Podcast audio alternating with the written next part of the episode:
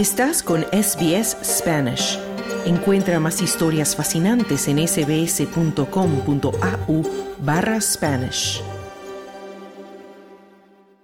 Venezuela y Guyana elevaron el tono de la disputa por la región del Esequibo, un territorio de 160 mil kilómetros cuadrados con vastos recursos naturales, especialmente petróleo y carbón. Se trata de un litigio desde hace más de un siglo y que los expertos temen que provocaría una guerra entre dichos países latinoamericanos. Guyana apela a un laudo arbitral de 1899 en el que se fijaron las fronteras actuales, mientras que Venezuela reivindica el Acuerdo de Ginebra firmado en 1966 con Reino Unido antes de la independencia guyanesa que anuló el laudo y estableció bases para una solución negociada. La pugna se recrudeció en 2015 con el descubrimiento de yacimientos petroleros en la región y negociaciones de Guyana con el gigante energético estadounidense ExxonMobil para su explotación. El asunto está en manos de la Corte Penal Internacional, pero el gobierno de Nicolás Maduro llamó a un referendo para el 3 de diciembre, en el que se presentarán a los venezolanos si apoyan crear una nueva provincia llamada Guyana Esequiba, así como otorgar la nacionalidad a sus 125 mil habitantes. Señor presidente de Guyana,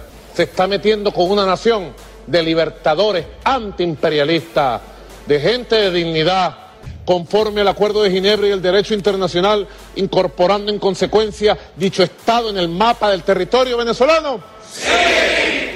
Cinco preguntas, vota cinco veces sí.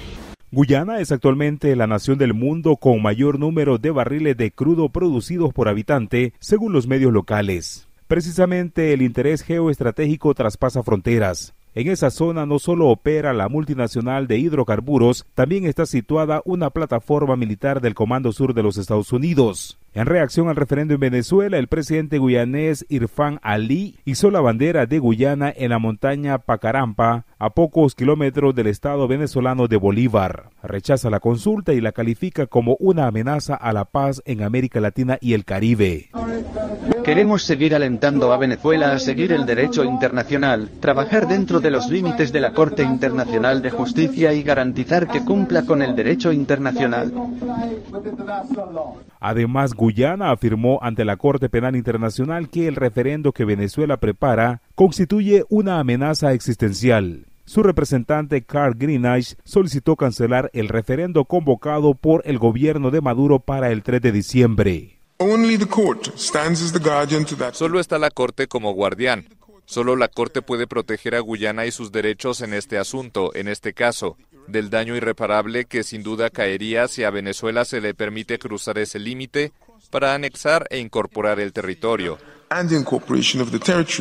El gobierno de Guyana es un aliado de Estados Unidos y cuenta con el respaldo de la Comunidad de Países Caribeños y de la Mancomunidad de Naciones. Guyana también plantea la opción de establecer bases militares con apoyo extranjero en el Esequibo y anunció la visita de funcionarios del Departamento de Defensa de los Estados Unidos. Así lo dijo el vicepresidente guyanés Barat. Y sí que vamos a trabajar para lograr una mayor cooperación en materia de defensa con varios países.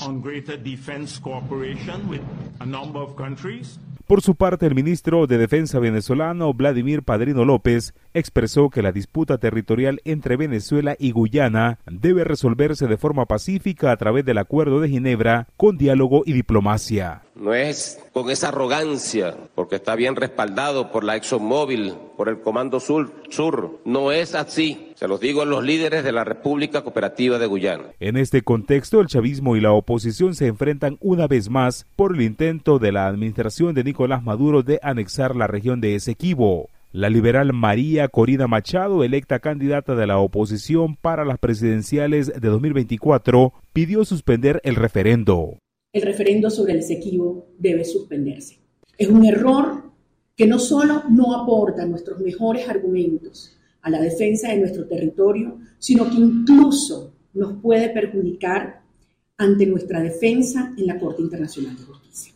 Presentemos a la Corte Internacional de Justicia una contramemoria inobjetable que demuestre los derechos de Venezuela sobre el territorio al oeste del río Esequibo. Para ese referendo hay más de 20 millones de venezolanos inscritos y habilitados. Cifras recientes de la firma Data Viva indican que la asistencia al referendo del próximo 3 de diciembre tendría una intención de voto del 68%, mientras que el 32% de los consultados dijo no querer participar. Para SBC Audio informó Wilfredo Salamanca.